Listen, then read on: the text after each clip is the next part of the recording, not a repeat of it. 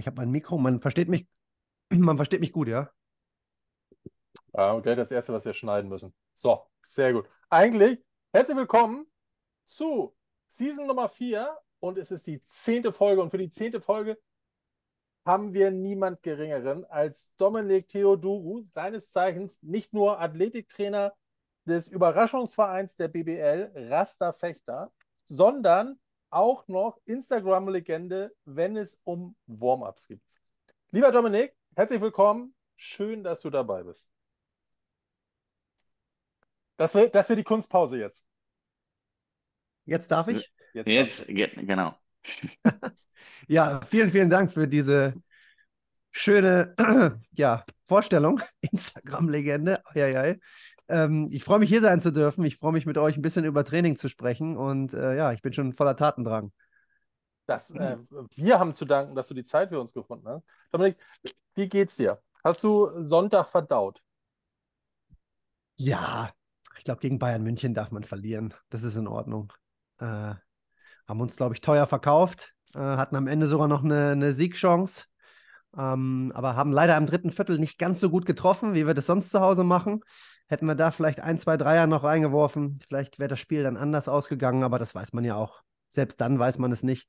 Ähm, aber ich glaube, wir können sehr zufrieden sein. Wir sind ja, wir sind Rasterfechter und äh, wir haben Bayern äh, lange, lange geärgert. War knapp. Also für die, die das nicht gesehen und verfolgt haben, das erste mit eins verloren, das zweite Viertel mit einem verloren. Mhm. Dann besagte Delle mit acht oder ja. neun oder so, ne? Mhm. Und dann, dann hinten raus mit vier.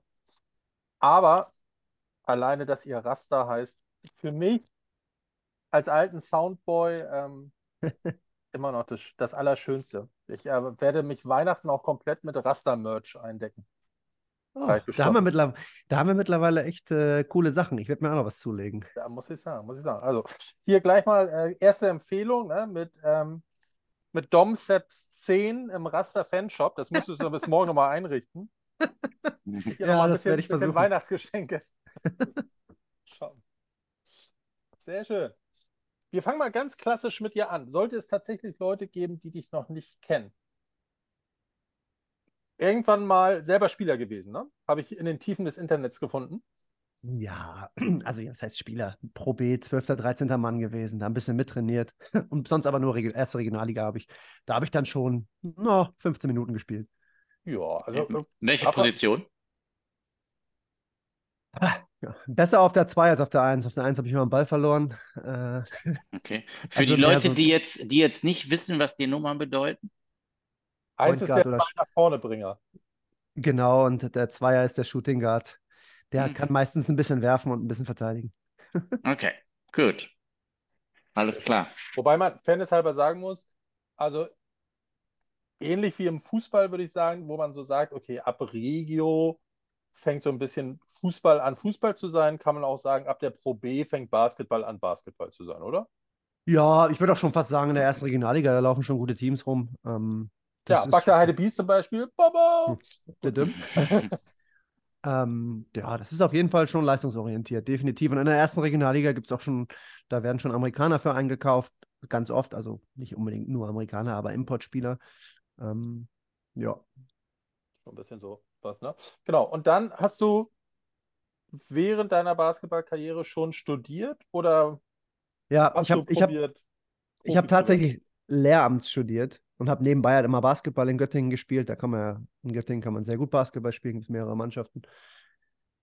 Und dann kam halt irgendwann dieser Quereinstieg. Ich hatte halt, boah, meine, also wirklich lange Zeit mit Rückenbeschwerden zu kämpfen und das hat so mit 20 bereits angefangen um das jetzt kurz zu machen, ich habe mich dann immer mehr und mehr für Training interessiert. Ähm, mein eigener Werdegang im Fitnessstudio war halt das klassische, Bodybuilding, was man halt so macht, wenn man jung ist. Ne? Irgendwie hat mir das nicht geholfen auf dem Feld und dann kam halt, habe ich mir immer die Frage gestellt, gibt es doch gar nicht, ich muss doch irgendwas machen können, dass, dass du Basketball spielen kannst mit 25 ohne Schmerzen. Und dann habe ich dann irgendwann mein Training umgestellt und der, das Interesse zum Thema Training wurde immer größer. Ähm, dann habe ich irgendwann auch für unsere Mannschaft äh, was gemacht im Athletikbereich, in der Vorbereitung, ein bisschen Krafttrainingspläne geschrieben. Ja, und dann kam mit 28 der große Knall, da ging es mir dann richtig schlecht. Ähm, Da musste ich dann auch aufhören, weil es hat einfach nicht mehr funktioniert. Ich habe meinen Fehler auch nicht gefunden, bis ich äh, 31 war. Und zu dem Zeitpunkt habe ich in der ersten Regionalliga in Göttingen Basketball gespielt und unser, der damalige Coach der Pro A in Göttingen, Johann Reuerkas, der war da Head Coach um, ähm, und seine Nachwuchsspieler haben bei uns in der Regionalliga mitgespielt. Und da ist er immer mit auf Auswärtsfahrten gefahren und ich habe mich mit dem super verstanden, ähm, weil er halt einfach interessiert war, Basketball-Fanatiker, wollte halt gucken, was seine Nachwuchsspieler bei uns so in der zweiten Mannschaft so äh, leisten. Und da habe ich mich immer mehr und mehr mit, äh, mit ihm unterhalten und wir waren irgendwie auf einem Nenner. Und dann hat er mich, nachdem er dann erfahren hat, bei ihm habe ich mich da übrigens auch verletzt im Sichtungstraining, da wollte er, dass ich ein bisschen mittrainiere, ähm, hat er mich dann gefragt, ey, kannst du dir das nicht vorstellen, für Profis zu machen? Mit, äh, das war dann damals BBL schon im nächsten mhm. Jahr. Ja, und ich habe mir dann überlegt, ja, warum nicht? Habe meine Masterarbeit halt währenddessen geschrieben. Und es ging dann tatsächlich so weit, dass ich danach gesagt habe, ich mache das Vollzeit. Meine Masterarbeit fertig gemacht. Ähm, ich habe Lehramt studiert, Englisch Sport, aber dann tatsächlich das Referendat, Referendariat nie gemacht. Sechs Jahre bei der BG Göttingen gearbeitet, in Kombination als Athletiktrainer und Teammanager, weil die BG Göttingen konnte halt zu dem Zeitpunkt keinen Vollzeit-Athletiktrainer zahlen. Das heißt, ich musste zwei Stellen miteinander kombinieren und Teammanager das war schon viel Arbeit mit Organisation, Hotels buchen und Apartments und alles drum und dran und nebenbei das Athletiktraining noch. Und ich habe mir in der Zeit immer gesagt, boah, wenn ich irgendwann mal die Chance kriege, irgendwann als reiner Athletiktrainer irgendwo zu arbeiten in, in Deutschland, im Basketballverein, muss ich das machen. Und dann kam irgendwann das Bubble-Turnier in München. Ähm, und da haben wir uns so gut präsentiert als Göttinger Mannschaft, auch ähm, ja, was, was die Leistung auf dem Feld anbelangt. Ähm, ja, und dann kam halt Rose Bamberg und angefragt, ob Johann, äh, der ehemalige Coach von mir, mit dem ich dann zu dem Zeitpunkt sechs Jahre zusammengearbeitet habe, ob äh, ja, er nicht nach Bamberg kommen will. Und dann hat Johann gesagt, ja, aber nur wenn ich meinen ganzen Staff mitbringen kann. Und dann sind wir halt alle äh, nach Bamberg gegangen. Da war ich dann zwei Jahre reiner Athletiktrainer. Das war eine tolle Erfahrung. Ähm, Johann hat allerdings dann, wurde im Anfang des zweiten Jahres entlassen. Dann habe ich für einen anderen Coach gearbeitet. Und nach äh, Ende der, meiner zweiten Saison in Bamberg, relativ schnell nachdem Johann entlassen wurde, habe ich einen Anruf aus Fechter gekriegt, wie es denn mit mir weitergeht. Ja, und dann hat sich das halt ergeben. Und dann war ich quasi letztes Jahr meine erste Saison Fechter und jetzt ist meine zweite Saison. Also 2022 dann nach Fechter gegangen, für die nicht, nicht mhm. ganz so im, im Basketball äh, affin sind und vorher zwei Jahre Bamberg. Zwei Jahre Bamberg, sechs Jahre Göttingen, genau. Stark. Was stand für dich irgendwann mal zur Diskussion, auch ein, in Anführungszeichen, ganz normaler Co-Trainer zu werden, so mit der Vergangenheit als Spieler? Nee, überhaupt nicht. Das hat mich, reizt mich auch bis heute nicht. Ähm, manchmal habe ich das Gefühl, ich, ich bin ja, ich sehe ja jedes Training, ich bin ja immer dabei bei allem, was wir machen und das jetzt schon seit mehreren Jahren. Manchmal denke ich mir, hm, hätte in der Zeit ja auch ein bisschen mehr Basketball-Know-how mitnehmen können. Na klar, habe ich viel mitgenommen, ne? Ähm, aber weiß nicht, ich bin da, ich gucke das immer durch meine Athletiktraining-Brille oder durch meine Performance-Coach-Brille, weil ich das einfach total interessant finde, weil es da ja halt nicht die Antworten gibt. Ne? Es ist immer eine Mischung aus, äh, aus äh, äh Wissenschaft und Kunst, glaube ich. Das macht ja auch jeder irgendwo immer ein bisschen anders als Athletiktrainer. Ne? Äh, und ich finde es immer total spannend, auch mal von anderen Leuten zu hören, wie die es machen, weil man sieht sich ja immer nur selbst. Ähm, und deswegen, ja, es ist einfach ein Feuer, was immer noch in mir brennt und ich gehe jeden Tag zur Arbeit und denke mir, Wahnsinn, was ich hier mache, ist mein Hobby, ja. Ich könnte mich den ganzen Zeit, ich bin auch ganz, ganz lange immer im Büro, ja. Ich bin morgens um kurz vor acht da und gehe halt auch abends sau spät. In der Zwischenzeit gehe ich auch nicht nach Hause, dann gucke ich mir irgendwelche Seminare an, weil ne, das, du findest ja kein Ende, ne? Es geht ja immer weiter. Ähm, und das weiß ich nicht, das macht mir halt unglaublich viel Spaß und ich komme da auch nicht von weg. Also dieses Feuer, solange das brennt, will ich das am Leben behalten und mich so breit aufstellen wie irgendwie möglich. Das heißt nicht ohne Grund Leidenschaft, ne? Richtig, genau. Wenn ich jetzt auf die Schnelle richtig gerechnet habe, dann ging Göttingen schon so 2017. Ein bisschen früher sogar, sogar schon ich war nämlich in dem ersten Jahr, da habe ich äh, noch studiert und da bin ich halt nur, in Anführungsstrichen, habe ich einmal Training in der Woche gegeben, also einmal Athletiktraining in der Halle, ne, wie man das damals so gemacht hat. Ähm, und bin aber zu allen Spielen schon mitgefahren. Das hat so 14, 15 hat es angefangen. Da ging es ja so los. Happy, korrigier mich, ne? Wann hat Rackman angefangen? 2014? 2015? Äh, 2013 schon. Okay, also worauf ich hinaus wollte, es ging ja so langsam los, dass so Belastungsmanagement ein wenig in die, auch in die Tiefen der deutschen ähm, Hallen vordrang. Mhm. Womit hast du zu Anfang gearbeitet? Hast du überhaupt Daten erhoben oder hast du das klassisch aus dem Bauch gemacht? Es war, ich sage immer, mit einer Person fast sieben Jahre zusammenzuarbeiten im Profisport ist, glaube ich, relativ speziell. Es passiert nicht so oft. Ja. Ähm, und da hat sich natürlich auch eine riesige Freundschaft entwickelt. Ja, ich telefon wir telefonieren gefühlt immer noch fast täglich, weil ne, man, es passiert halt was mit einem. Ne? Ähm, und wenn ich das jetzt so Revue passieren lasse, deswegen habe ich es auch erzählt, ähm, mein erster Kontakt mit dem Monitoring-System war tatsächlich, ähm, nachdem Johann in Bamberg entlassen wurde. Und das ist ja noch nicht so lange her. Ähm, davor haben sich Dinge eingespielt. Wir haben versucht, das Training, ich meine, da haben wir es, so willkürlich, dass es sich jetzt auch anhört, aber wir haben es über die Zeit gesteuert und die Inhalte waren immer relativ identisch. Ähm, es war halt immer sehr, sehr intensiv, aber kurz. Okay. Und wir wussten immer schon ganz genau, an welchen Tagen wir von der Länge her wie lange trainieren wollen. Und wenn halt die Inhalte immer ähnlich, relativ ähnlich sind, ja, dann, dann kannst du es ja so auch ganz gut steuern. Ich persönlich bin dann erst 2021 so richtig in dieses äh, Monitoring eingestiegen, weil ähm, zu dem Zeitpunkt, nachdem Johann verlassen, äh, entlassen wurde, da haben wir ja einen neuen Coach gekriegt und der hat das von mir verlangt. Der wollte okay. das von mir. Und ich war in dem Augenblick erstmal so, uff, keine Erfahrung damit. Hat dann dazu geführt, äh, dass ich mich vier Tage wirklich in meinem Büro eingeschlossen habe, zusammen mit einem guten Freund von mir, zusammen mit einem Physiotherapeut, der zu der Zeit in Bamberg war. Und wir haben uns halt äh, mit dem System First Speed, weil wir das halt dort vor Ort hatten, ne, haben wir uns halt eingelesen und dann haben wir halt angefangen, das zu nutzen. Dann ist natürlich klar, ne, am Anfang hast du halt so viele Fragen und dann musst du ja auch erstmal überlegen, okay, was guckst du dir jetzt eigentlich an, wenn du jetzt so eine äh, so ein Echtzeit-Monitoring machst, ne? Ja. Und was sind denn Rahmendaten und ja, wie kann ich mir denn so einen Spieler im Detail angucken und wie strukturierst du das denn? Und du hast halt ein Dashboard, aber das sagt dir halt auch nicht so viel, wenn du dich am Anfang natürlich damit noch nie auseinandergesetzt hast. Und das hat sich dann wirklich mit der Zeit herauskristallisiert.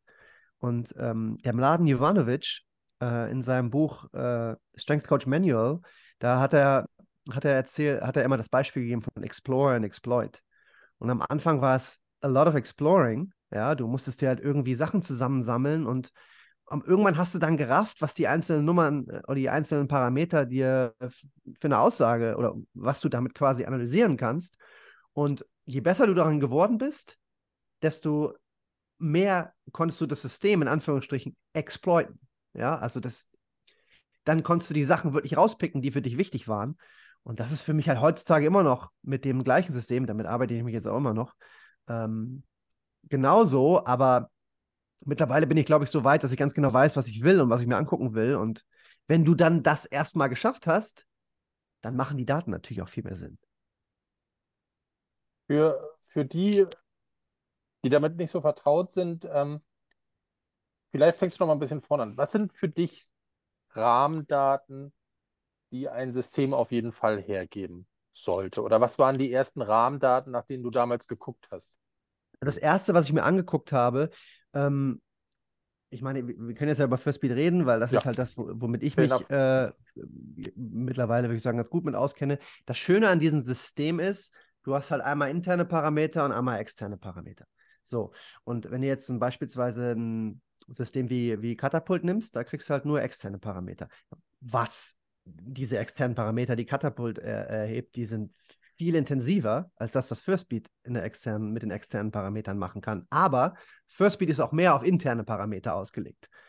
Vor allem, was die Herzfrequenz anbelangt. Das machen die halt sehr, sehr gut.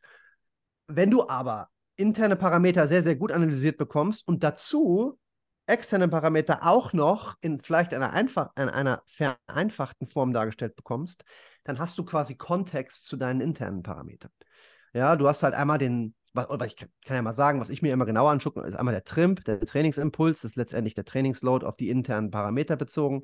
Wenn du dich längere Zeit in höheren Herzfrequenzbereichen aufhältst, dann akkumuliert sich dein Trimp dementsprechend. Den Spielern sage ich immer, es ist ein Internal Player Load. Ja? Also wie anstrengend ist das Training für dich? Daneben hast du deinen äh, Movement Load, das ist ähm, ein Bewegungsload, weil in dem Sensor noch ein Beschleunigungssensor integriert ist.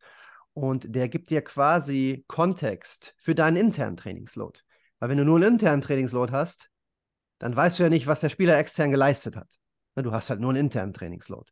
Und so kannst du das halt super ins Verhältnis setzen. Ähm, und was ich dann gemacht habe, das ist ein Parameter, den es offiziell bei FirstBeat nicht gibt, weil der wissenschaftlich relativ schwer darzustellen ist. Das ist deren Aussage. Ich teile den Movement Load durch einen Trimp und dann hast du eine Bewegungseffizienz. Ja, das mag vielleicht nicht sehr wissenschaftlich sein, aber es ist Wahnsinn, was du damit alles erkennen kannst. Das wäre zum Beispiel, keine Ahnung, äh, um jetzt einfach nochmal Beispieldaten zu geben, für uns ist ein, ho ein hochintensives Training alles, was ein Movement Load über 250 übersteigt dann würde ich sagen, okay, das ist relativ intensiv. Das dauert auch einen Moment, bis du dahin kommst. Ja, wenn du jetzt ähm, beispielsweise in dem Training ein Movement Load von 250 hast und ein Trim von 200, dann ist der Trim ja sehr, sehr nah an dem, an dem Movement Load dran und das wäre da dementsprechend eine geringere Bewegungseffizienz. Wenn du nur einen Trim von 100 hast und der Movement Load ist bei 250, dann hast du eine, äh, eine Effizienz von 2,5, was schon wieder viel besser wäre. Und das sind halt Daten, da muss man sich natürlich erstmal länger mit auseinandersetzen, bis man ein Gefühl dafür hat, was eine gute Bewegungseffizienz ist und was vielleicht eher eine schlechtere Bewegungseffizienz ist. Wenn ich jetzt einen Spieler habe, ähm, was weiß ich, der kommt auf einen Movement Load von 200 und hat einen Trim von 180, dann ist quasi der Trim sehr nah am Movement Load dran. Dementsprechend ist, ist die Bewegungseffizienz eher geringer. Und dann weiß ich, dass all das, was er gezwungen ist, auf dem Feld zu leisten, scheinbar zu einem sehr hohen, äh, sehr hohen internen Kosten kommt. Ja, und wenn ich jetzt mit der Zeit mir Training anschaue und Trainings miteinander vergleiche, ich weiß, man kann Basketballtraining nicht miteinander vergleichen, weil das ist ja immer anders, ne? aber trotzdem siehst du halt irgendwann Tendenzen. Und was man wirklich erkennen kann, und da wird es wieder richtig spannend, wenn ein Spieler sich nicht verletzt in der Vorbereitung und durch die ganzen Trainingseinheiten geht und Spiele macht, was meint ihr, was passiert? Ja, der akkumuliert über die Zeit immer weniger Trimp, aber der Bewegungsload, also der externe Bewegungsload, bleibt tendenziell der gleiche, weil wir, und da wird es jetzt auch wieder spannend, Training plan ich über den Movement Load. Ich gebe halt dem Coach für die einzelnen Tage, ich habe halt eine Mikrozyklus, wie wir, wie wir an, äh, äh, an, an der Spieltagsvorbereitung gehen. Ähm, und ich kann halt sagen, okay, an dem Tag möchte ich so viel Movement Load, hier so viel, da so viel, einen Tag vorm Spiel nur ganz kurz. Und da halten wir uns strikt dran. Also strikt im Sinne, na klar, hat der, der Coach irgendwann dann natürlich immer die Chance, äh, der, am Ende muss er die Entscheidung treffen, wenn der Coach meint, ähm, wir brauchen jetzt noch, müssen noch einen Drill machen, ja, dann wird das gemacht. Ich kann aber ganz genau sagen, äh, okay, hier, das ist im Vergleich zu den letzten Wochen, da haben wir es so und so gemacht. Ich glaube, das reicht jetzt für den Tag heute. Und in 90 Prozent der Fällen ist dann noch Feierabend. Und das ist was, ich glaube, da kann ich mich total glücklich schätzen, dass ich so viel Verantwortung hier kriege. Ja, und dass mir da auch zugehört wird, weil am Ende des Tages entscheide ich nur auf den Grundlagen der vergangenen Wochen. Ja, und ich habe halt über die Zeit mir, ich sag mal, eine Idee angearbeitet, wie Training stattfinden kann, in welcher Intensität das ablaufen sollte, an welchem Tag. In der Regel haben wir halt immer eine Viertagesvorbereitung. Ne? Wenn wir Samstag und Samstag spielen, wäre Sonntag äh, ein Recovery Day. Ähm, Montag wäre off für alle. Und äh, wenn wir dann Samstag wieder spielen, würde Dienstag die Viertagesvorbereitung beginnen. Mhm. Und in Bezug auf Training ist der erste Tag immer eine Introduction. Ja, also am ersten Tag noch nicht gleich 100% voll, voll ins Gesicht. ähm, das ist dann am zweiten Tag, ist dann der hochintensive Tag. Und dann geht es auch schon wieder runter von der Belastung und dann ist halt Spieltag. Und so versuchen wir es halt immer irgendwie zu steuern. Und ähm, ja, am Ende des Tages geht es für mich, glaube ich, darum, dass, dass wir sicherstellen, dass wir nicht zu viel, aber auch nicht zu wenig machen. Ganz banal, ganz einfach. Okay, dazu habe ich zwei Fragen. Ja. Erstens, ähm, wie gut kannst du das, also wie gut reagiert der Trainer darauf? Kommt er gut mit deinen Anweisungen klar? weil du ja dann natürlich auch hin und wieder mal reingrätscht, weil du mhm. hast ja, ähm, ich sag mal, du hast ja mehrere Möglichkeiten. Ne? Du kannst es individuell machen, du kannst mit einzelnen Spielern sprechen, das ist meine zweite Frage, wie die darauf reagieren. Und du hast ja einen Mannschaftsload und wenn du dann mhm. sagst, ah, also, ne, jetzt, also wenn es nach mir ginge, würden wir jetzt hier die Mannschaft ein bisschen runterfahren. Ähm, gibt das Gibt das ähm, Konversationen, gibt das manchmal Stress mit dem Trainer oder, oder ist der dankbar dafür? Der ist, ich, deswegen hatte ich vorhin gesagt, ich habe echt, äh, ja, kann sehr glücklich darüber sein, in was für einer Situation ich hier bin. Der Coach, der ist sehr dankbar dafür, weil er nämlich das so, wie wir das jetzt machen, in der Art auch noch nicht genossen hat, dass halt einer weiß, was heißt weiß? Da muss ich auch immer mit vorsichtig sein. Ne? Ich, ich weiß nicht, wann es, ich weiß, ich kann das nur auf, auf, aufgrund der vergangenen Trainingseinheiten besser einschätzen, sage ich mal, weil ich alles messe. Und der ja. Coach ist da immer sehr dankbar für. Ähm, und mittlerweile ist es auch so, die Dinge haben sich eingespielt. Ne? De, mittlerweile weiß der Coach auch. Der weiß, der kommt zu mir und sagt, ey Dom, today uh, um, Game Day minus three, that's 250, right? Und dann sage ich, ja, okay. yeah, exactly, in this range. So, ja. und, und ähm, der kommt dann auch immer mal, zwischendurch kommt er mal immer zum, äh, zu meinem iPad und guckt, ey, wo sind wir denn gerade? Ne? Okay. Und hat er, und deswegen sage ich, das ist schon, das ist schon beeindruckend. Und er weiß auch ganz genau, dass wir einen Tag vom Spiel nur ganz kurz trainieren. Ne? Ja, cool. Also er ist, er ist dann quasi direkt mit dabei und äh, nimmt das quasi als dankbare Hilfe ja. Ne? ja. Für, für die Trainingssteuerung. Also ist er ja. da auch drin. Weil, ne, ich, also ich kenne es halt auch noch so, ich sag mal so, aus diesen, so äh, diese, diese typisch alte Trainingsmentalität haben wir früher schon immer so gemacht. Wir haben früher noch viel mehr trainiert, damals als noch alles schwarz-weiß war und das Freibier 1,50 gekostet hat. Ähm, das waren noch Zeiten. Ähm, und äh, ja, der Trend geht halt, also ich sag mal so, du brauchst einen modernen Trainer mit modernen Ansichten ja. ähm, der nicht sagt, ähm, ähm, do or die. Mhm. So, ja, ne? absolut. Also das ist dann schon mal cool. Ja, das wird definitiv angenommen. Und ich bin da auch immer, wenn Spieler mich ansprechen, ich bin da komplett, also ich, wenn Spieler was wissen wollen, dann kriegen sie von mir alles zu hören. Ähm, und das führt auch ganz oft, viele, man kann sich ja, man kann den Spielern, wenn die Spieler das wollen, individuell die ähm, die Trainingsreports kann ich denen individuell zuschicken. Ja. Das muss ich nicht selber machen, dann mache ich ein Klick, ein Häkchen und dann kriegen die die immer.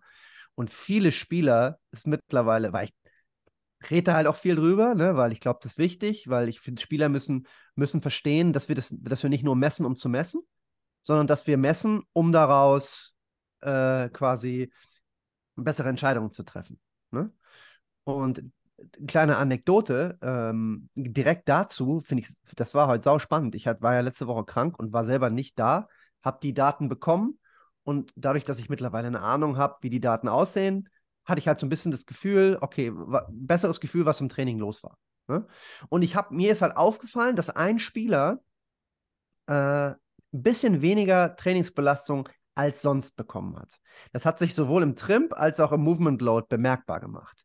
Und, dachte, und ich dachte mir schon so, hm, was war denn da los? Weil ich habe ja von jedem Spieler, ich kann von jedem, jedes einzelne Training habe ich individualisiert ausgewertet und auch in verschiedene Matchdays sortiert. Das heißt, ich kenne die durchschnittliche Bele Trainingsbelastung von jedem Spieler zu jedem einzelnen äh, Game Day. Minus 4, minus 3, minus 2, minus 1.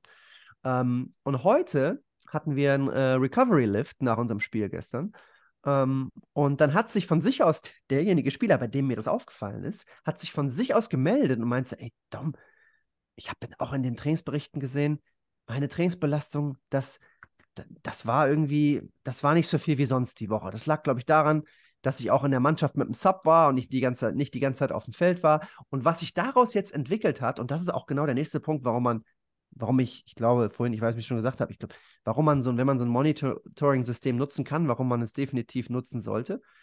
Der Spieler kam jetzt zu mir und meinte, ey, können wir in Zukunft, wenn das so ist, ne, du siehst das ja sofort, können wir dann irgendwie nach dem Training nochmal 15 Minuten, dass ich ein bisschen ins Laufen komme und dass ich auf, auf die Belastung komme, die ich eigentlich gewöhnt bin. Äh, und dann sage ich zu ihm, ja, natürlich, deswegen machen wir das. Ähm, deswegen kontrollieren wir das. Ähm, so ist natürlich nicht jeder Spieler. Ne? Ähm, aber sowas finde ich voll, voll wichtig und die Spieler sind da halt so integriert. Mittlerweile haben, haben die halt auch schon eine Idee von den Zahlen. Das ist total, äh, ja, das ist eine, eine, tolle Dynamik, die sich entwickelt hat. Ja, ich glaube, das ist also ein ganz, das, Entschuldigung, ja, ganz entscheidender Punkt, ähm, was auch so mein, meine Erfahrung widerspiegelt, wenn man mit solchen Softwaren arbeitet. Die Spieler müssen schon das Gefühl haben, dass das Relevanz hat ne? und dass es in die tägliche Arbeit einfließt. Und ähm, so wie du gesagt hast, dass es nicht nur benutzt wird, weil es irgendwie fancy ist, dass der Athletiktrainer oder der Physio endlich mal was messen kann, um eine Daseinsberechtigung zu haben, sondern diese Daten auch hernimmt und mit ihnen arbeitet. Ne? Und dann einmal eine individuelle Steuerung zu machen, zum anderen einen Trainer zu haben, der darauf Rücksicht nimmt, sodass der Spieler auch merkt, ey, ihr macht ja wahrscheinlich auch so Wellness-Questionaries, oder? Ja. Wie es ja. denen so geht, ne? Genau. Dass darauf Rücksicht genommen wird. Und dass ja. dann gesagt hat, ey, pass auf, dann belasten wir dich heute entweder meistens ja weniger, in dem Fall, was du jetzt gesagt hast, nee, wir sehen, und da gab es ja dann auch einen guten Grund, der hat in dem, in dem Sechser-Team gespielt und nicht in dem Fünfer-Team, ey, wir müssen den noch ein bisschen pushen. Und wenn Spieler das irgendwann begreifen, dass sie einen gewissen Workload durch die Woche halten müssen, um resilienter zu sein. Richtig. Und solche Systeme tragen dazu bei. Ja, Alter, besser geht's doch nicht. Ja, und ist natürlich auch das Gegenbeispiel, ist ja auch schon oft vor, also ist jetzt diese Saison auch, wir hatten ja ein, eine große Verletzung von einem, äh, von unserem Starting Fünfer, der war halt lange raus. Ähm, und in den und, ersten Wochen wurde Dom, Dom, Dom. Die, wir, Fußball, Happy, Handel. Ah ja, natürlich. Fünfer, großer Fünfer Mann unterm großer, Korb. Großer Mann unterm Korb, genau, ein Center. Der war lange raus bei uns am Anfang der Saison. Und deshalb musste ein anderer Center, der wahrscheinlich eher die, die, naja, die in der Backup-Rolle war, ne? Der musste natürlich die ersten Wochen viel mehr trainieren. So, jetzt ist der Center, der am Anfang verletzt war, wieder da. Ja, jetzt ist für den Spieler, der jetzt die ersten sechs Wochen mehr trainieren musste, natürlich, ja, der muss jetzt weniger machen, weil ein Spieler mehr im Training ist. So, und jetzt verliert er natürlich Trainingsbelastung. Und um das, äh, das ist natürlich einmal äh, Common Sense irgendwo, ne? Aber das Coole ist, die Zahlen zeigen es dir sofort. Weil die Trainingsbelastung nämlich deutlich runtergeht, weil er sich halt weniger bewegen muss im Spiel, weil er öfter draußen steht. So, und jetzt sage ich zu ihm, jetzt habe ich halt die Möglichkeit zu sagen, ey du, äh, komm, ähm, das ist jetzt nicht äh, als Strafe für dich. Ich will dich einfach ready behalten, wenn für den Fall, dass irgendwas passiert, ja. Lass uns doch wenn das Training ist, ne? Also nur, wenn er auch wirklich weniger als sonst beim Training gemacht hat, ähm, lass uns danach zehn Minuten extra, sodass du im Saft bleibst. Und das kam super gut an. Der meinte zu mir, ja, alles klar, verstehe ich komplett. Ja, lass uns das machen. Und ich habe ihm auch gesagt, wir machen das nur, wenn es nötig ist. Ne? Es kann ja auch sein, dass du nicht in der Gruppe bist und mehr auf dem Feld bist, dann brauchen wir es nicht. Aber wenn es wirklich deutlich unter deiner sonstigen Trainingsbelastung ist, komm, dann machen wir zehn Minuten nach dem Training und du bleibst da, wo du jetzt bist. Das wäre jetzt meine nächste Frage. Wie ist die Compliance der Spieler? Also ich würde drei Spielertypen charakterisieren, so lose. Ne? Du mhm. hast einmal so, du hast einmal so den, den, den Mogli-Typen, der sich da, der sich vielleicht so ein bisschen ertappt fühlt, wenn er, wenn, ne, das sind so die Faulen, die vielleicht ähm, normalerweise so ein bisschen mehr über, über Zocken, über, über das Gaming kommen als über die Athletik. Ne, das ist, das ist einmal so der eine, der, ne, so der, der typische Trainingsfaulpelz, der aber gut zocken kann. Dann hast du die Leute, die es nicht so interessiert, der sagt, ach komm, ist egal, ich mache jetzt hier. Und dann hast du vielleicht die Leute, die richtig angefixt sind und das so als Gamification sehen und sagen, so, ich will jetzt ja nach jedem Training meine Werte haben und gucken, dass ich die Athletikwerte runterbringe. Also ich war so ein Typ früher vom Spiel her, ich hätte jedes Mal von dir den, den Bericht gefordert und hätte versucht, die Werte irgendwie zu drücken oder zu optimieren. Ja? Ähm, was, was macht das mit den Spielern? Ach, also, aber ist dir das nicht selber unangenehm? Wieso? Wie du dich gerade glorifizierst als den härtesten Grinder in deinem. Der Happy hat ähm, hier Basketball für Arme gespielt, musst du dazu wissen. Ja, das stimmt. Ja, aber trotzdem war es ja so, dass das hat ja, das, die Leute, die jetzt hier schon länger mal zuhören, die wissen ja, zu was das geführt hat. Ähm, das hat ja dazu geführt, dass, dass das ganze System irgendwann mal komplett kollabiert ist. So, und das ist ja dann, das ist ja auch der, der Punkt gewesen, wenn ich diese Informationen gehabt hätte, immer so, also es war ja, ich bin dann eher so tatsächlich dieser Wettkampftyp und dann ist für mich die Frage so, dann sag mir mal, wie sind denn jetzt, wie sind denn jetzt meine Trainingsdaten? Okay, und dann will ich besser werden. Das war zumindest, das wäre zumindest mein Ansporn gewesen, ohne jetzt zu sagen, dass jetzt hier, ich bin der Geilste. Also ich, ich muss dir da erstmal recht geben, ne? Du hast natürlich, ist komplett, also die Haltung dazu ist komplett heterogen, ne? Da gibt es halt ein paar Jungs, ja, die, inter die, interessiert das nicht, die fragen auch nicht nach. Dann hast du halt die Jungs, ja. die da super interessiert sind. Und dann hast du aber auch ab und an äh, Jungs, die kommen dann mal und fragen. Das Schöne ist, dadurch, dass ich jeden Tag äh, ausgewertet habe, bin ich halt je, ich wäre jeden Tag äh, in der Lage, mit denen drüber zu sprechen. Und ich habe auch mittlerweile eine Idee, wer tendenziell gut in dem System aussieht, in den Zahlen, ja, und mhm. wer vielleicht nicht so gut aussieht. Bei den Jungs, die nicht so gut aussehen, mit denen rede ich auch darüber. Ja, den gebe ich Beispiele. Den sage ich hier, mhm. guck mal, so sieht es gerade aus. Du generierst relativ viel Trim für relativ wenig Bewegungslaut. Okay, was können wir denn, was machst du? Wie sieht, ne? Dann kannst du ja ins Gespräch kommen. Ne? So ein bisschen in Anführungsstrichen ein kleiner Dosenöffner, ähm, weil man kann ja über sehr viele Sachen dann reden. Letztes Jahr hatte ich, äh, hatte ich ein Beispiel mit einem Spieler, der, ähm, der hatte eine Gehirnerschütterung und der kam nach der Gehirnerschütterung wieder und die Zahlen waren komplett im Keller im Vergleich zu vorher. Er hat vorher drei, vier Monate trainiert. Sah nicht, war jetzt nicht der Beste im System, ne? Äh, na, laut, laut, der Zahlen. Ähm, aber danach sah es deutlich schlechter aus. So, dann habe ich halt viel mit ihm gesprochen und ähm, ihm war das total wichtig, dass es wieder in, in die Richtung geht, wo es halt vor der Verletzung war. Und was wir dann gemacht haben, ich habe mir die ganze Zeit, ich denke mir immer, hm, wenn, wenn der so viel Trim generiert und wenn der immer während des Trainings siehst du ja auch, in welchen Zonen der beispielsweise in der Wasserpause ist, ist wenn er dann immer noch über 70 Prozent seiner maximalen Herzfrequenz ist, ja, dann kommt er halt nicht runter. Ne? Dann denke ich mir immer sofort, okay, robes System, irgendwas müssen wir da machen. Und was wir gemacht haben, wir erstmal, das erste, was er gemacht hat, vom Schlafen gehen, ist er spazieren gegangen. 20 Minuten draus. Das hat er, hm. hat er gemacht, hat er umgesetzt, hat immer Fotos geschickt abends. Hier, look, I'm, I'm walking. hm. ähm, und dann, was wir noch gemacht haben, vorm Training, er ist immer ein bisschen früher gekommen, hat sich 10 bis 15 Minuten aufs Fahrrad gesetzt. Ja, einfach nur, um seinem System zu signalisieren, okay, Training. Nicht intensiv, komplett submaximal, einfach nur, um ein bisschen warm zu werden. Nach mhm. dem Training 10 bis 15 Minuten Cooldown. Okay. Auch nur, um runterzukommen. Ja, wirklich nur rein aerobes System, niedrig intensiv, über zwei, drei Wochen. Es war Wahnsinn, wie sich das, wie sich das und jetzt aus meiner Perspektive sich, haben sich die Zahlen wieder komplett dahin entwickelt, wo sie vorher waren und besser. Ja. Mhm. Ähm, und jetzt das Allerwichtigste ist ja schön, dass sich die Zahlen entwickeln, aber wenn der Spieler mir sagt, er fühlt sich nicht besser, ja, dann nutzt mir die Zahlen noch nichts. Er meinte, Dom, it's amazing how I feel. Der ist heute immer noch hier, macht es noch genauso und es sieht definitiv viel besser aus jetzt. Okay, ja, und dazu die letzte Frage.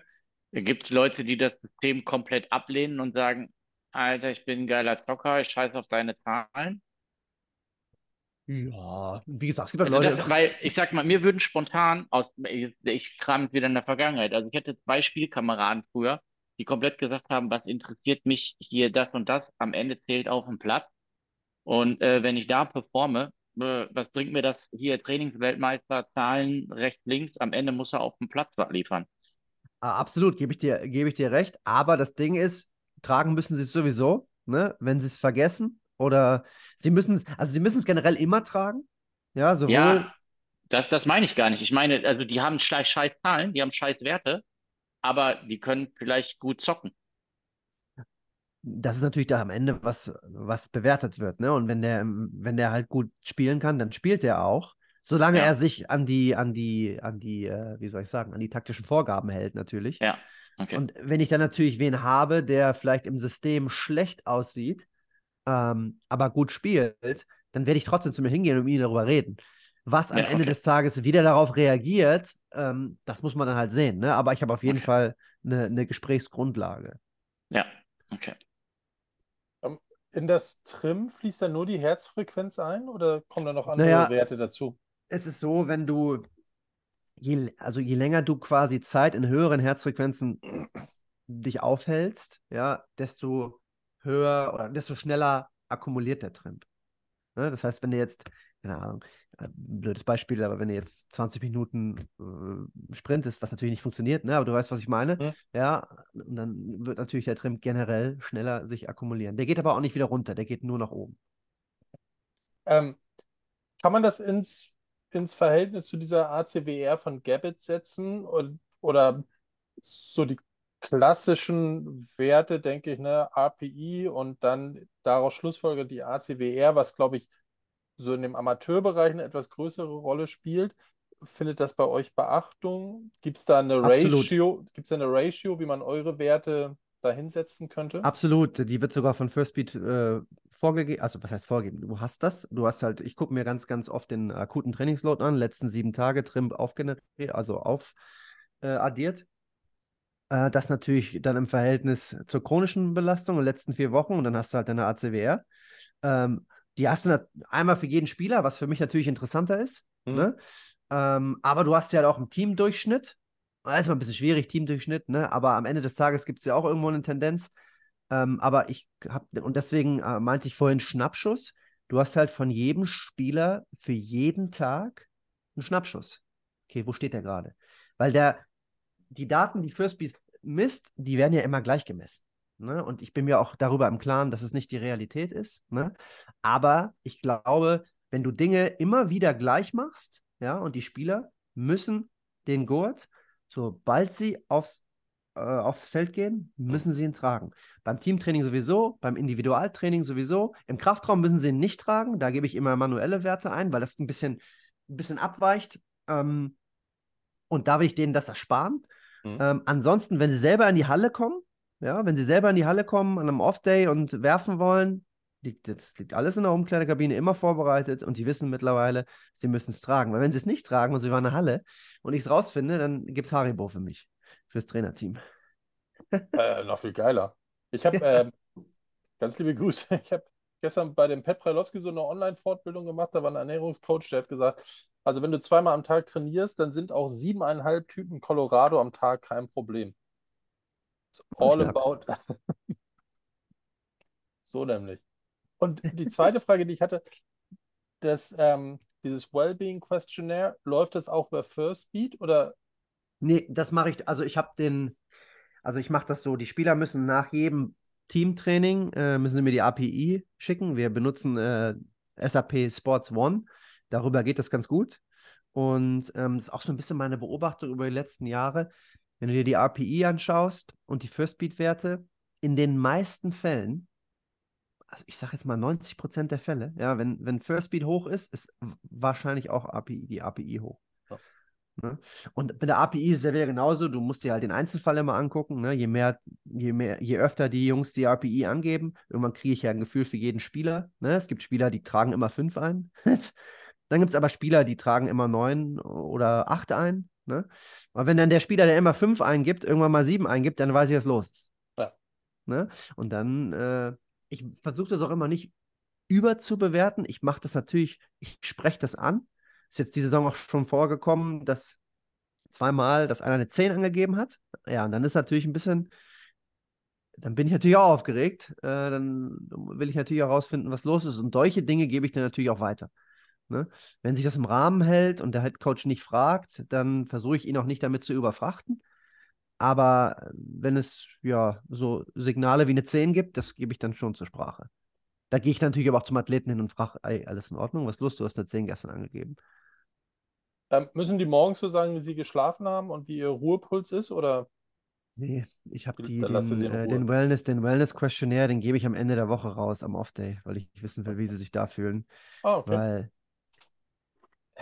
äh, ich habe auch immer, ich habe immer ein bisschen, wenn man auch mal schnelles Gewissen, wenn ich das zu oft machen würde. Ich, ich weiß auch nicht, wie, wenn ich jetzt ein Wellness-Questionnaire jeden Tag machen würde, habe ich immer das Gefühl, ich überfrachte die und. Ja, nicht, was ich ganz spannend finde, und das liegt natürlich so ein bisschen auch an meiner Profession, dass sich das jetzt so anhört, als ob du der bist, der die Gespräche sucht. Ne? Ähm, hat euer Physio auch Zugriff auf die Daten? Ja, der, mit dem bin ich halt im sehr engen äh, Austausch und dem gebe ich das natürlich weiter, wenn ich sowas, äh, wenn ich sowas habe und sehe. ähm, aber es ist letztendlich, ist, er ist wahrscheinlich noch mehr, mit dem die Spieler kommunizieren, weil die Spieler ja noch mehr bei ihm sind als bei mir. Ähm, aber ich führe auch oft Gespräche mit Spielern, ne? Wenn wenn die sich beispielsweise fragen, warum machen wir an dem Tag die Einheit und so, dann versuche ich das natürlich auch zu erklären und aus so professionell wie möglich, ne, damit die, äh, damit die Spieler halt auch verstehen, dass wir, dass wir das nicht machen, um die zu bespaßen, sondern dass wir uns da natürlich schon was unter vorstellen. Als, als Raster dich damals angerufen hat, ne, da haben sie noch mhm. zweite Liga, glaube ich, gespielt. Korrigiere mich. Zu dem Zeitpunkt ja, genau. Da, ja. Und ich bin ja auch hergekommen letztes Jahr, da waren sie in der Pro A, in der zweiten. Ja. Und war, war der Aufstieg schon Ziel? Naja, so insgeheim, äh, ich meine, die Saison vor mir, die war sportlich äh, ja, sehr überschaubar, sage ich mal. Ähm, so, so insgeheim wollte man halt oben mitspielen, ne? Und na klar hat man sich irgendwie erhofft, dass es mit dem Aufstieg klappt. Äh, aber dass es dann so lief, wie es lief, war, war halt für mich, für mich war es auch überraschend, weil ich, ich kannte ja, ich war ja bisher immer in der, in der BBL. Hm. Ich wusste aber immer, dass Rasterfechter ein unglaublich spannender Verein ist, weil ähm, in meiner Zeit in Göttingen haben wir oft in Fechter gespielt und da waren die halt auch noch in der BBL. Äh, und was hier immer los war, stimmungstechnisch, und die Leute waren immer so freundlich in der, in der, in der äh, Vorbereitung für die Spiele. Man hat immer sofort eine Antwort gekriegt und generell der, ja, dieser Flair in dieser Halle, das war einfach immer besonders. Äh, deswegen hatte ich Raster halt sowieso immer in guter Erinnerung. Das ist auch schön. ich wollte eher, ich wollte eher so in die Richtung, was hast du vorgefunden, was hast du mitgebracht, was hast du im Laufe der Zeit implementiert, von dem du rückblickend vielleicht sagen würdest, das waren Stellschrauben, die dazu geführt haben, dass wir einmal den Aufstieg geschafft haben. Und wenn man euch dieses Jahr als Aufsteiger anguckt, räumt ihr ja gerade ab ohne Ende. Ähm, also die Anforderung an, mich war klar. Der Sportdirektor hat mir gesagt, er möchte, dass ich den Standort weiterentwickle. Ja, als ich, ähm, ich wusste, dass Raster äh, im Athletiktraining hier immer schon gute Arbeit geleistet hat. Ähm, aber er wollte halt, dass ich den, den Standort so entwickle, dass man hier richtig gut, dass wir hier die, die, die Nachwuchsspieler richtig gut entwickeln können. Und da habe ich äh, auch ein, ja, ein gewisses Budget zur Verfügung gestellt bekommen. Und ähm, man muss so sagen, als ich ankam, hatten wir hier zwei Racks und äh, Langhanteln und ordentlich Gewicht. Also es war auf jeden Fall was da. Und ich durfte halt den Raum noch weiter ausstatten. Äh, dann auch Kettlebells dazugeholt, äh, Kurzhanteln, die wir nicht hatten, in Form von Powerblöcken. Und jetzt, im, das war im ersten Jahr. Im zweiten Jahr, jetzt vor der Saison, durfte ich noch mal mehr ent, äh, quasi hinzufügen. Und jetzt, wenn man in den Raum kommt, der Raum ist nicht groß, aber man kann da super trainieren, wenn man das Team äh, äh, teilt und man dann sechs Leute pro Gruppe hat. Das geht wunderbar, da kann man richtig gut arbeiten. Der Raum ist immer zur Verfügung. Die Jugend trainiert da zusammen ähm, mit meinem Kollegen, der sich äh, vor allem um die Jugend kümmert, aber auch um die Pro A machen wir jetzt hier, ich glaube, richtig tolles Training. Ähm, wir haben die gleiche Philosophie, die gleiche Ansicht von Training. Unsere Trainingseinheit oder Trainingsinhalte ähneln sich sehr. Ähm, wir sind gerade dabei, das Ganze auf eine Terminologie umzuändern und so dass halt die Jugendspieler ne, die Sachen so kennenlernen, wie die Profis es auch machen. Und ähm, ich finde es immer schwierig jetzt zu sagen, ob das dazu beigetragen hat, äh, dass wir aufge... Ja, wahrscheinlich hat es einen Beitrag geleistet, aber was kann dir ja nie jemand sagen, ne? Ähm, wenn ich nicht daran glauben würde, dass es einen Beitrag geleistet hat, dann bin ich, glaube ich, nicht im richtigen Beruf. Ähm, aber wir machen jetzt halt Dinge so, wie wir sie machen und das entwickelt sich jetzt hier Jahr für Jahr und äh, es macht halt macht tierischen Spaß und dass wir jetzt hier so ja, so losgeschossen sind, wie wir losgeschossen sind, das hätte, glaube ich, damit hätte gar keiner gerechnet. Äh, ich auch nicht. Es gibt immer, oder in den letzten Jahren gab es immer eine Aufsteigermannschaft, die zu Beginn der Saison überrascht hat und ganz viele Siege eingefahren hat. Und das waren immer die Aufsteiger, die Kontinuität im Kader hatten, weil das nämlich im Basketball wichtig ist. Wenn du das schaffst, dann bist du nämlich vielen anderen Mannschaften am Start der Saison um einiges voraus. Und ähm, das haben wir halt gesagt, das wollen wir. Und unser Ziel war es am Anfang, Siege einzutüten, weil da sind die viele Mannschaften halt einfach noch nicht so weit. Und dass wir das jetzt, dass wir jetzt irgendwie 6-3 sind, hättest du mir das am Anfang der Saison gesagt, hätte ich sofort unterschrieben. Fair enough. Ich glaube, also vielleicht eine, eine Messgröße, an der sich, und da nehme ich dich mal mit rein, als Athletiktrainer die Sportmedizin und ihre Arbeit ja messen lassen kann, ist, wie viel Verfügbarkeit schaffst du? Ne? Mhm. Also ähm, sind die Spieler weniger verletzt und ich glaube, das ist immer ein sehr gutes Parameter. Hat sich da was getan? Ich kann über letzte Saison sprechen. Ich kann dir hm. nicht sagen, woran es liegt, aber wir hatten keine einzige Muskelverletzung. Man könnte jetzt sagen, es liegt an der sportmedizinischen Abteilung. Mm, ja. da, das sag ich jetzt mal, dann musst du dich da nicht so aus dem ich Fenster glaube, legen. Ich glaube, es gehört natürlich, es ist irgendwie eine Kombination aus allem, denke ich. Ne? Es gehört natürlich, du brauchst auch ein bisschen Glück. Ne? Das gehört auch dazu. Ähm, wenn du in der Trainingssteuerung nicht völlig blind bist und die Spieler nicht ins Messer laufen lässt und du den Jungs Zeit gibst, sich zu entwickeln, ich glaube ganz fest daran, dass wenn du Krafttraining regelmäßig machst, ja, dass das definitiv Abhilfe dafür schaffen kann, dass du wahrscheinlich weniger Muskelverletzungen bekommst. Ähm, und das machen wir halt konsequent. Ne? Wir haben definitiv zwei, also jetzt, wenn ich nur auf das Team schaue, machen wir definitiv zweimal Krafttraining die Woche. Ähm, plus noch einmal ein leichtes Krafttraining direkt nach dem Spieltag. Das heißt, wir machen es dreimal die Woche. Äh, und das wird dann konsequent durchgezogen. Und da bin ich, da gibt es auch, da, da lasse ich mir nicht verhandeln. Und das ist mittlerweile auch angekommen. Spieler wissen das, die wissen ganz genau, was passiert, dass wir Matchday plus eins haben wir unsere Regenerationseinheit. Und da gehört auch ein sanftes, Kraft, sanftes Krafttraining dazu. Ne? Ähm, und danach kommt unser Off-Day, wenn der Spielplan es zulässt. Wenn es so ist, dass wir Samstag und Freitag spielen, dann haben wir einen Tag weniger, dann machen wir am Sonntag trotzdem Regeneration, Schrägstrich, leichtes Krafttraining. Und dann ist vielleicht am Montag gleich wieder Training, wenn wir dann am Freitag spielen. Wir wollen ja, wenn es geht, irgendwie immer vier Tage Vorbereitung haben. Das wird natürlich dann auch dosiert, ne? weil wir wissen ja, dass zu dem Zeitpunkt dann die Belastung ein bisschen höher ist, wenn du sechs Tage direkt wieder, äh, nach sechs Tagen wieder spielst. Ähm, aber trotzdem ist das Krafttraining immer, immer Bestandteil. Leicht im Sinne von, dass ihr mit den Intensitäten nicht so hoch geht oder macht ihr weniger ja, Sätze?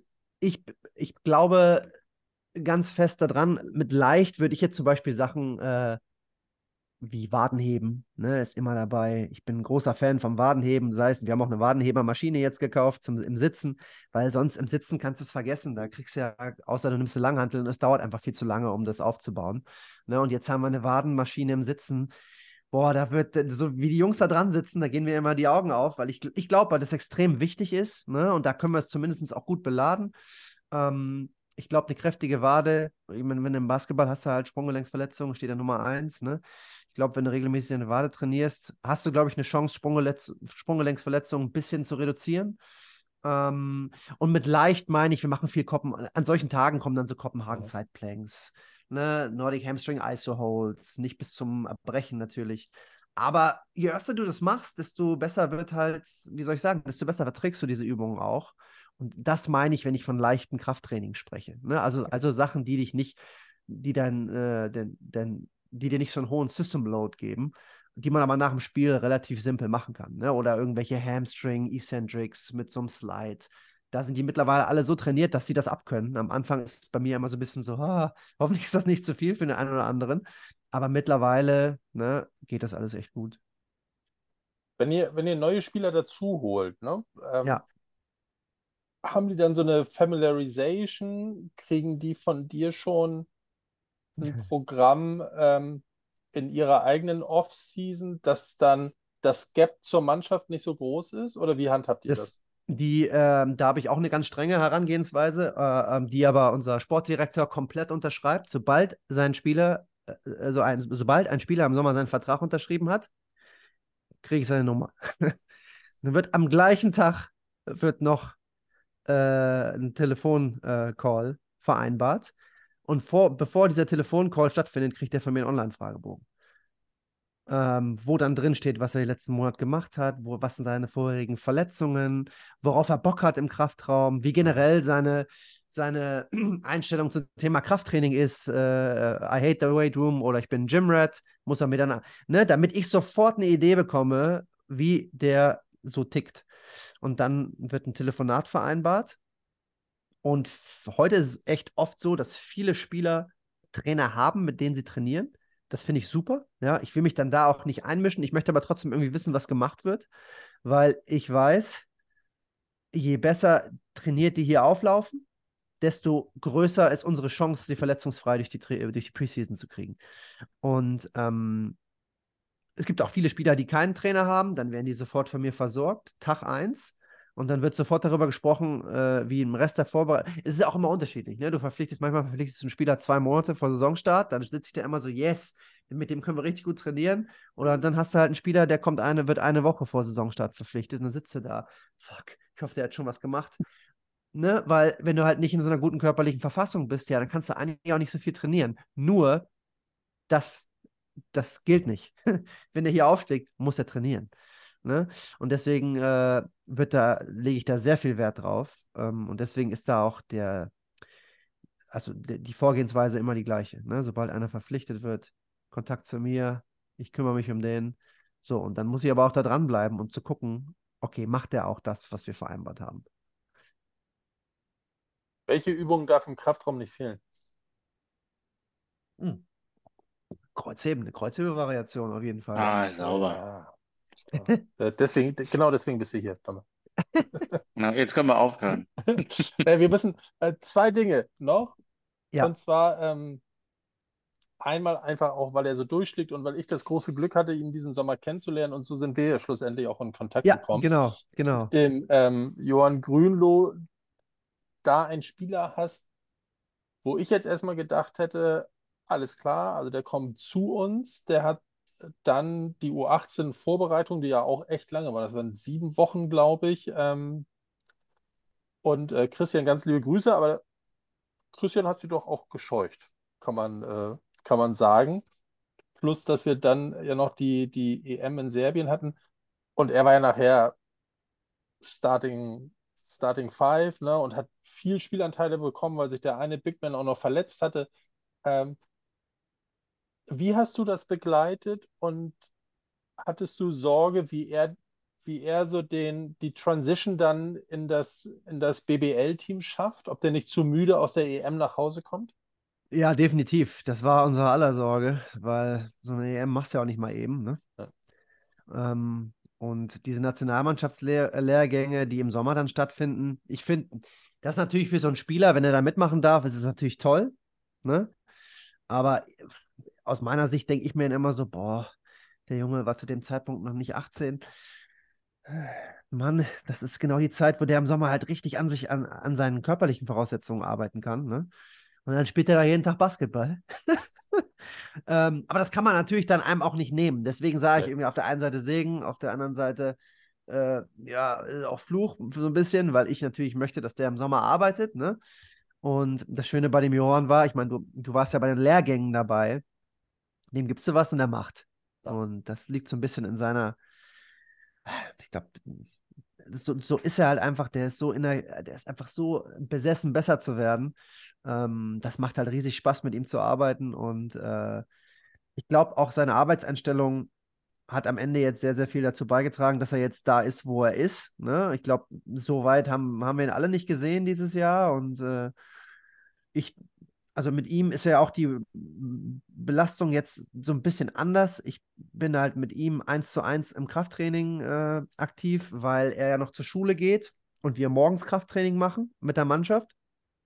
Da kann er natürlich nicht dabei sein. Das heißt, äh, er geht dann nach der Schule nach Hause, äh, Mittagessen und dann kommt er immer ein bisschen, bisschen früher und ich mache dann mit ihm eine 1 zu 1 Einheit wenn die Woche es zulässt, wollen wir viermal die Woche Krafttraining machen. Die Einheiten sind natürlich einzeln aufgesplittet. Die gehen maximal 40 Minuten, die letzte Einheit noch nur 20. Ähm, wenn wir es viermal die Woche schaffen, liegt immer so ein bisschen am Spielplan. Ähm, aber so ist so ein bisschen die Idee.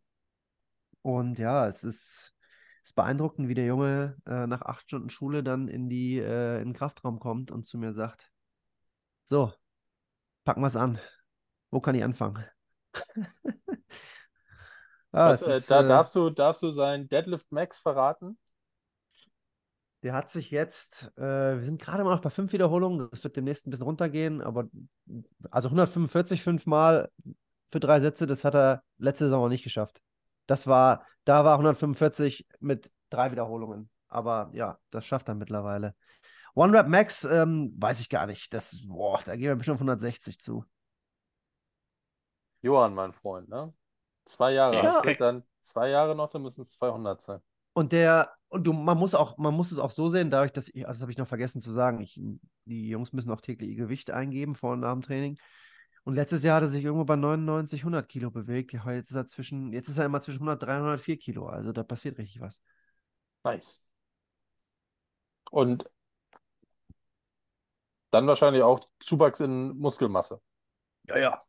Also, ja, ja. So wie ich ihn in Erinnerung hatte, was anderes war da auch nicht dran. Ja. Und es ist wirklich beeindruckend, mit welcher Einstellung er halt Tag für Tag aufläuft. Das, das macht schon Spaß. Und dann gönnt man so einem Jungen das natürlich, ne? Ja, glaube ich. Das war, ähm, hätte da auch, glaube ich, ähm, bei den, bei den Entdeckungen des Turniers dabei sein dürfen, glaube ich. Ähm, schiebt das jetzt gerade so ein bisschen nach, ne? Dass er da bei, diesen, bei den fünf Spielern nicht dabei war. Ähm, NBA, ja oder nein? Ist schwer zu sagen, ne? aber ich wünsche es ihm natürlich von, von ganzem Herzen, weil die Arbeit, die er reinsteckt, ich glaube, er packt Ich glaube, das ja. wird Früchte tragen. Ich glaube auch. Also ich glaube, da kommt gerade ganz viel zusammen. Ne? Also dass der Scheinwerfer auch gerade auf Deutschland liegt, dadurch, dass sie Weltmeister geworden sind. Ähm, genau, und dass er so im Windschatten von einem Dennis Schröder, jetzt plötzlich auch so die Wagner-Brüder und ähm, auftauchen, dass da schon gesehen wird, okay, auch in Deutschland wird geballt. So, mhm. und dann mhm. hast du so einen, so einen Johann, der da, der da so abräumt. Ja, wir hatten auch schon drei NBA-Scouts bei uns, ne? Also das. Okay, here we go, here we go. Ja, die sind dann bei den Spielen und wollen danach alles ganz genau wissen, weil die müssen ja ihre, ihre äh, Reports anfertigen. Reden die dann mit dir? Mir haben sie auch gesprochen, ja. Die wollen alles okay. wissen. Okay. So, Johann, wenn du das hörst, ne, dann schreibst du mal schön rein in deinen Vertrag, dass du nur rüberwechselst, wenn der Domme mitkommt. Weil das bringt mich jetzt zu meinem letzten Punkt. Wer soll sonst Johanns Warm-up gestalten? Ja. Ist Diese Warm-up-Geschichten. Ist das eigentlich so ein, so ein, so, so ein ähm, Second Career-Ding von dir? Wird das nochmal. Es ist, es ist Wahnsinn, wie sich das entwickelt hat. Ich hab, muss dazu sagen, ich hab, wir haben ja das SAP Sports One und ich habe diese ganzen Videos aufgenommen, weil ich sie in den Ordner hochladen will, wo alle Coaches von uns, egal U8, Pro A, NBBL, JBBL, äh, die können da quasi alle drauf zugreifen. Und dann dachte ich mir am Ende der letzten Saison, ach, kannst du mal, kannst du mal ein Video von machen, letztes Mal hoch. Ja, und dann ist das halt komplett explodiert. Ich habe, wenn ich jetzt drauf gucke, es sind jetzt mittlerweile 260.000 Mal ab, äh, abgespielt worden. Es haben über 11.000 Leute gesaved und ich kriege halt Nachrichten über Instagram, hey, I love your content, bla bla, keep it up. Und mittlerweile habe ich zwei weitere von solchen Videos gepostet. Es wird halt einfach es wird unglaublich angenommen. Ähm, und ich denke mir, wenn so viele Leute sich darüber freuen, warum nicht? Ähm, und für mich hat sich da irgendwie, also ist ja nicht so, dass ich damit dieses Jahr angefangen habe. Ich habe ja schon immer kleine Spiele ähm, im Warm-up integriert, aber nicht zu der Rate, wie ich es jetzt mache. Und ich muss einfach dazu sagen, es hat sich für mich irgendwie eine ganz neue Welt eröffnet. Das war, ist so total erfrischend weil es endlich mal was anderes ist. Ich war irgendwann so angenervt von meinen Warm-ups, weil letztes Jahr über 150 Teamtrainings, ja, dann machst du 150 Mal Warm-up als Athletiktrainer. Ja. Und wenn du 150 Mal den gleichen Käse den Spielern anbietest, dann sagen die auch irgendwann, okay, ciao, ich bin raus. Ne? Und das weiß ich nicht. Das, äh, irgendwann kam es dann halt dazu, dass wir diese Spiele vermehrt eingesetzt haben und unser. Äh, für die Leute, die das noch nicht gesehen haben, was sind das denn für Spielchen? Das sind letztendlich kleine Spiele, wie man sie aus der Grundschule kennt. Fangen ne? spielen. Zum Beispiel, Fangen gehört auch dazu, ja. Oder ta ah. irgendwelche Tagging-Games, ja, wo, ähm, wo Spieler in zwei, keine Ahnung, in zwei Mannschaften gegeneinander antreten äh, oder so, sowas wie Balltreiben beispielsweise. Ne? Du hast auf der einen Seite eine Mannschaft vom Spielfeld, auf der anderen Seite in der Mitte liegt ein Ball und die Spiele und der Ball ist, was weiß ich, ein Medizinball und mit einem Basket, mit jeder Spieler hat einen Basketball und man muss dann quasi den Ball in der Mitte äh, mhm. ja, rübertreiben, sozusagen auf die ja. andere, auf die andere, so jetzt so ganz banal, ne? Ja. Und ähm, was ich komplett unterschätzt habe, ist einfach die Bandbreite an Dingen, die du machen kannst, um Warm-ups nicht so ja, lang, das Warm-up quasi nicht langweilig werden. Ne? Ja, ja. Ich, habe mir jetzt, dieses Jahr habe ich mir, ich habe bis, bis jetzt noch kein Spiel zweimal gemacht. Ähm, mhm. Das ist natürlich, man muss ja dann natürlich mit der, mit der Materie sich stark äh, beschäftigen. Äh, ich habe einige Spieler, die kommen rein und sagen, hey Dom, what game are we gonna play today? so, mhm. und man muss natürlich auch Fischer, aufpassen. Fischer, how deep is the water? ja, sowas haben, also sowas jetzt in der Art nicht, aber was wir gemacht haben, ist, ich weiß gar nicht, ne, dass du halt auf der einen Seite hast du einen Fänger, auf der anderen Seite hast du alle anderen und die müssen halt versuchen, auf die andere Seite zu kommen, ohne dass sie getaggt werden dürfen, aber die Kreise auf dem Feld nicht berühren. So, ja. ähm, um das jetzt nochmal irgendwie bei diesen kleinen Spielen, was da, was die halt generell, was die sehr gut schaffen, ähm, die, können, die können halt die Anforderungen von Teamsportarten sehr gut simulieren. Ja? Sie sind chaotisch, Bewegungen sind für Spieler halt unvorhersehbar oder daher sind Bewegungen nicht vorprogrammiert. Äh, Spieler, wenn sie in, in einer Mannschaft zusammen sind, müssen miteinander kooperieren äh, kommunizieren, sie müssen Probleme lösen, man muss kreativ sein und das immer unter der, unter der Facette, dass sich die Umstände ja immer verändern. Ne? Ja. Und diesen Ansprüchen muss dann halt ein Spieler äh, versuchen, gerecht zu werden. Und jetzt kommt das Stichwort Variabilität. Ne? Ich glaube, äh, gerade das Warm-up sollte dazu beitragen, dass Bewegungen nicht immer gleich sind. Ähm, mhm. Und wenn wir uns jetzt Thema Basketball, ja, wären wir uns, glaube ich, äh, einig. Das ist eine sehr chaotische Sportart. Du kannst nicht vorhersehen, was passiert, gerade in der Verteidigung. Du musst halt immer auf den Gegenspieler reagieren. Und all diese Charak äh, Charakteristiken, von denen ich gerade gesprochen habe, die, die äh, bedienen kleine Spiele. Ja, ja weil, also mir sprichst du aus der Seele. Also wir, äh, kein Witz, wir hatten damals äh, als ich damals die Jugend oder die, die U23 Kopfball-Nationalmannschaft betreut habe, haben wir, ähm, äh, sind wir tatsächlich genau mit dieser gleichen Nummer vorgegangen. Ähm, ja. Vor allen Dingen, also weil es wirklich das Spiel massiv, also in das Training massiv aufwertet. Es ist immer wieder was Neues, ne? Ähm, und äh, ja, halt eben diese, diese Tagging-Games. Ähm, und auch wenn es nur leichte Abwandlungen sind, ne? Wir spielen heute Fang, aber heute machen wir dies, das ähm, und so weiter. Ähm, und äh, das, das bringe ich in den Seminaren, wenn es um Schnelligkeitstraining geht, ähm, halt auch immer rüber. Und ich sage, ja, eine der effektivsten Sachen ist einfach Fangen spielen. So banane ja. das klingt. Ja, ja, ja. Ne? ja. Ähm, äh, vor allen Dingen, wenn es um, um Change of Direction äh, geht, beziehungsweise richtig. um Agilität. Ne? Richtig, ähm, richtig. Natürlich ist es dann in dem Moment immer noch nicht basketballspezifisch, weil die Bewegungen anders sind. Aber ähm, das ist wesentlich, ein wesentlich spezifisch, äh, spezifischeres Warm-up ja. durch eben dieses chaotische, was du gesagt hast, als ja, ich äh, mache jetzt ein paar Linienpendel. Richtig. Ne? Ja, richtig finde, gut. Was ich, äh, wo es bei mir Klick gemacht hat, ne, wenn du im Warm-up, keine Ahnung, Spielerantritte machen lassen möchtest. Ja? ja? Dann kannst du ja auf der einen Seite sagen, okay, stell dich bitte an die Grundle äh, Grundlinie und äh, mach, mal, mach mal zwei Antritte bis zur anderen Seite. So, es gibt ja nichts Langweiligeres als das. Ne? Ja, richtig. Das ist vielleicht bedient in der Theorie das, was du machen willst. So. Und was ich jetzt gemacht habe, ich habe gar nicht über Antritte gesprochen. Ich habe denen halt einfach einen Basketball in die Hand gegeben, äh, habe die unter, also unter, unter dem Korb quasi anfangen lassen, an der Grundlinie. Und ich habe gesagt, wirf den Ball Richtung Hallendecke. Der darf zweimal aufkommen und dann machst du auf der anderen Seite einen Korbleger. Mhm. Da ich letztens die Anekdote, äh, hat ein Spieler, äh, haben wir uns irgendwie darüber äh, unterhalten, hat mich gefragt, ja, warum machen wir das? Ich so, denk doch mal nach. Hm. Ja, weil wir Korbleger machen auf der anderen Seite. Ich so, nee, nee. So, hä, wieso denn sonst? ja, weil ich möchte, dass ihr ein paar Antritte macht, bevor das Training losgeht. Aber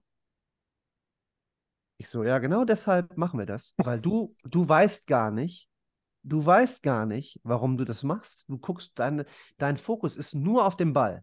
Ne? Du vergisst, während du das machst, dass du eigentlich Antritte machst, weil du so auf den Ball fokussiert bist.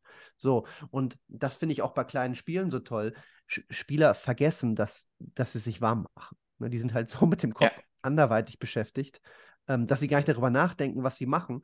Und das führt eben dazu, was du gerade gesagt hast bewegen sich in Geschwindigkeiten, die, in denen sie sich niemals bewegen würden, wenn ich denen steril irgendwelche Drills vorgeben würde. Ja. Ähm, Und allein deshalb, es ist, äh, ja, und die, wir haben noch gar nicht über die, über die Stimmung gesprochen, oder beziehungsweise hast du gerade erwähnt, ne? Die, ja. Dieses Leb Lebhafte, diese Geräuschkulisse. Es ist. Äh, ja, ja, Spaß. Einfach mal auch mal Spaß. Man darf ja auch Spaß haben beim Training. Und das finde ich halt, das finde ich halt geil. Ne? Dass man wirklich, ähm, und das, finde ich, macht dann auch einen, einen, guten Trainer oder Athletiktrainer aus, dass er, ähm, dass er mit Leidenschaft dabei ist und auch Leidenschaft vermitteln kann. Ja, ähm, ja, im Sport, ne? Weil das Ganze, die meisten Leute machen es ja auch, weil es Bock macht. Also mhm. für einige Leute, klar, damit verdienen sie auch Geld, okay, aber für die, für viele Leute ist das Leidenschaft. Du hast ja gerade ähm, über Johann gesprochen, mit, äh, mit was für Enthusiasmus er an die ganze Sache rangeht. Und ähm, man kann das ähm, immer noch, man kann das damit immer noch weiter unterstützen. Und für mich sind Erwachsene einfach nur große Kinder. Und äh, ja. das geht. Das geht. Ja. Und warum soll man sich das nehmen? Ne, wenn es jetzt nicht, nein, man muss sich ja nicht verkleiden, irgendeine alberne Scheiße machen, äh, sondern nee. einfach nur ähm, mit einer gewissen Ernsthaftigkeit und aber trotzdem halt, wie gesagt, mit Spaß an dieser ganzen Sache Hier Finde ich super. Ja. Ja. Und ich, was, äh, äh, ich, ich, ich gehe jetzt auch immer, immer ein bisschen weiter. Mittlerweile tanzen wir auch im Warm-up. okay. Das sieht dann Schick. ungefähr so, am, am Spieltag haben wir jetzt eine Routine, ne? Da habe ich halt am Anfang. Und man muss nochmal dazu sagen, ne? Ich mache jetzt nicht nur Spiele im Warm-up, da ist schon. Da kommt der Anfang, Sportlehrer aber durch, ne? Ja, ja, da, da ist schon Struktur drin. Also das, ne, klar, am Anfang machen wir Gelenksrotationen ne, und mobilisieren die großen Gelenke und gehen durch Bewegung. Wir haben auch immer noch ein bisschen Dynamic Stretching dabei, ne? Aber der Anteil ist deutlich geringer, als ich das damals gemacht habe. Und wir kommen halt sehr, sehr schnell zu anderen Dingen. Was ich zum Beispiel am Spieltag immer gerne mache, dann wissen die Spieler schon, am Ende des Warm-ups da, stelle ich sie immer in einen großen Kreis. Sage ich immer, Circle, guys, Circle. You, you, you guys know what's coming. Und dann ist einer immer in der Mitte und der hat dann 10 Sekunden Zeit. Und äh, die außerhalb des Kreises stehen, das sind immer die Copycats, die müssen halt das zu 100% kopieren, was der Spieler in der Mitte macht und dann gebe ich dem Spieler in der Mitte, gebe ich ihm ein Motto. Ne? Das kann mal sein, äh, du bist ein Boxer. dann steht er da in der Mitte und boxt. Das kann sein, äh, keine Ahnung, du bist ein Sänger. Dann muss er irgendwelche Bewegungen nach äh, vormachen. Das kann sein, du bist ein, du bist ein Referee. Das kann sein, du, ähm, du, äh, du musst, ähm, du musst dich freuen, als wenn du gerade einen Dreier getroffen hast. Ne? Quasi so Dinge, das mag sich jetzt alles total albern anhören, aber wenn du in die Gesichter der Spieler dann schaust, wenn die das machen, die haben halt so viel Spaß dabei. Und dann gucke ich rechts zum Coach, der bepisst sich, weil er es auch lustig findet. Und du hast halt ganz schnell eine, einfach eine, eine unglaublich geile Stimmung in der Halle. Und wenn das dann vorbei ist, ja, und wir dann in unsere Wurfdrills gehen, was meint ihr, was für ein Pegel in der Halle ist? Let's go! Und ich glaube, wenn du das, ich, ich glaube, dann machst du mehr richtig als falsch. Oder was ich auch noch mache, sind Movement-Puzzles. Dann müssen die von Seitenlinie zu Seitenlinie laufen. Ne? Beispielsweise, die haben halt, die eine Vorgabe ist einfach nur, okay, you gotta get your knees up. Ja. Und jetzt, jetzt weil ich Puzzle nenne, dann, dann sage ich zum Beispiel, but upper body, you're a swimmer. Ne? Und dann müssen sie halt Knees up und upper body, keine Ahnung, lasse ich den halt den Freiraum. Ne? Und dann gucke ich mir das zweimal an und ich sehe ja, wer das richtig geil macht und wer da vielleicht nicht so begabt ist. Äh, und dann das, was mir am besten gefällt, dann sage ich, ey, everybody look at this guy. You do it again. Everybody has to do that. So, und so kriegst du halt Variabilität in den Laden. Ne? Ähm, und ja, das ist, äh, man, ich bin immer wieder überrascht. Ich integriere die Spieler halt auch ganz viel ins Warm-up. Die Spieler müssen selber Sachen vormachen. Mit was mit was die Spieler, womit die kommen, ist, ist unglaublich.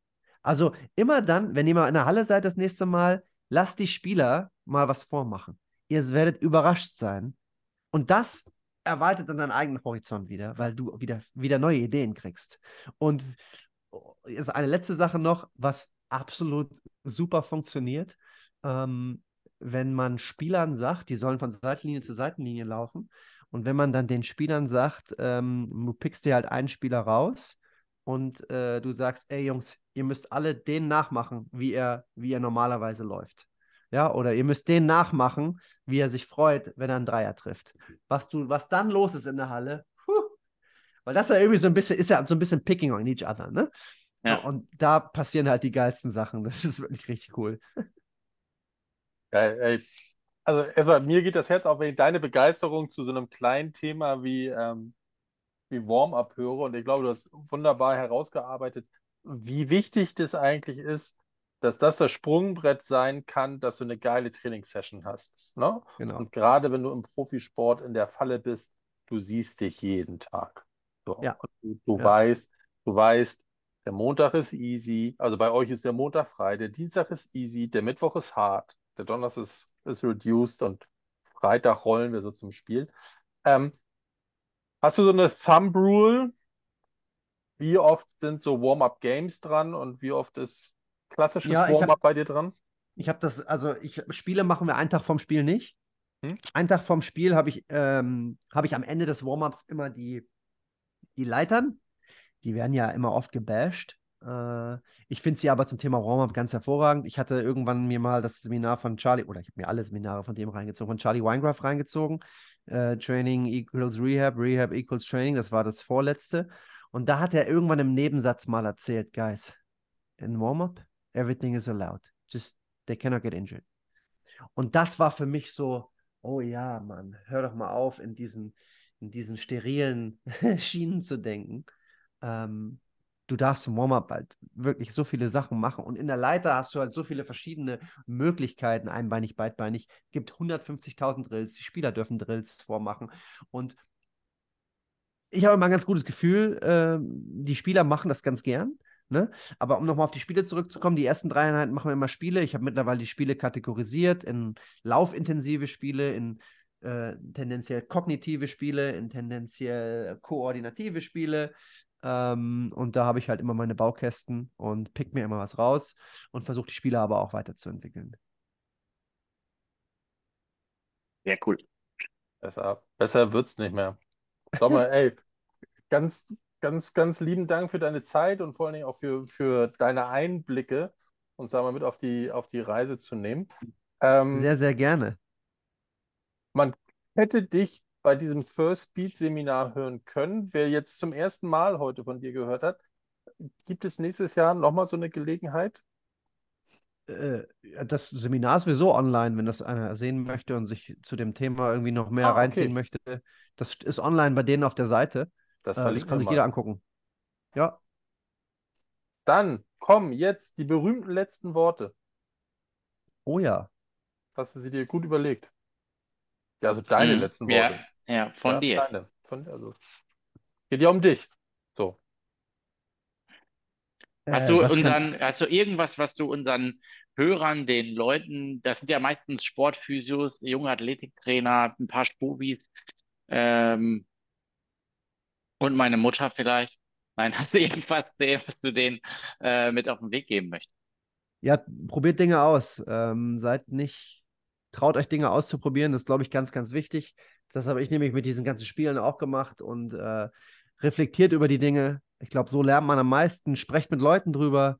Schreibt mich gerne an, wenn ihr Fragen habt, äh, generell zum Thema Load Management. Ich meine, ich, ich sage immer, es kocht, also jeder kocht nur mit Wasser. Ne? Ich habe es auch nicht erfunden. Ich habe es mir halt irgendwie über die Zeit versucht zurecht, äh, zurechtzulegen. Ähm, und äh, ja, ich freue mich immer über jeden Austausch, über jedes Feedback. Äh, wenn ihr Fragen habt, immer, immer gerne einfach mir am besten über Instagram schreiben. Das glaube ich, oder könnt auch gerne meine E-Mail-Adresse hier reinlegen. Ähm, ja, ich äh, bin immer sehr begeistert, über das zu reden, was ich mache, weil äh, wenn man in einen Austausch kommt, kann man, glaube ich, am besten lernen.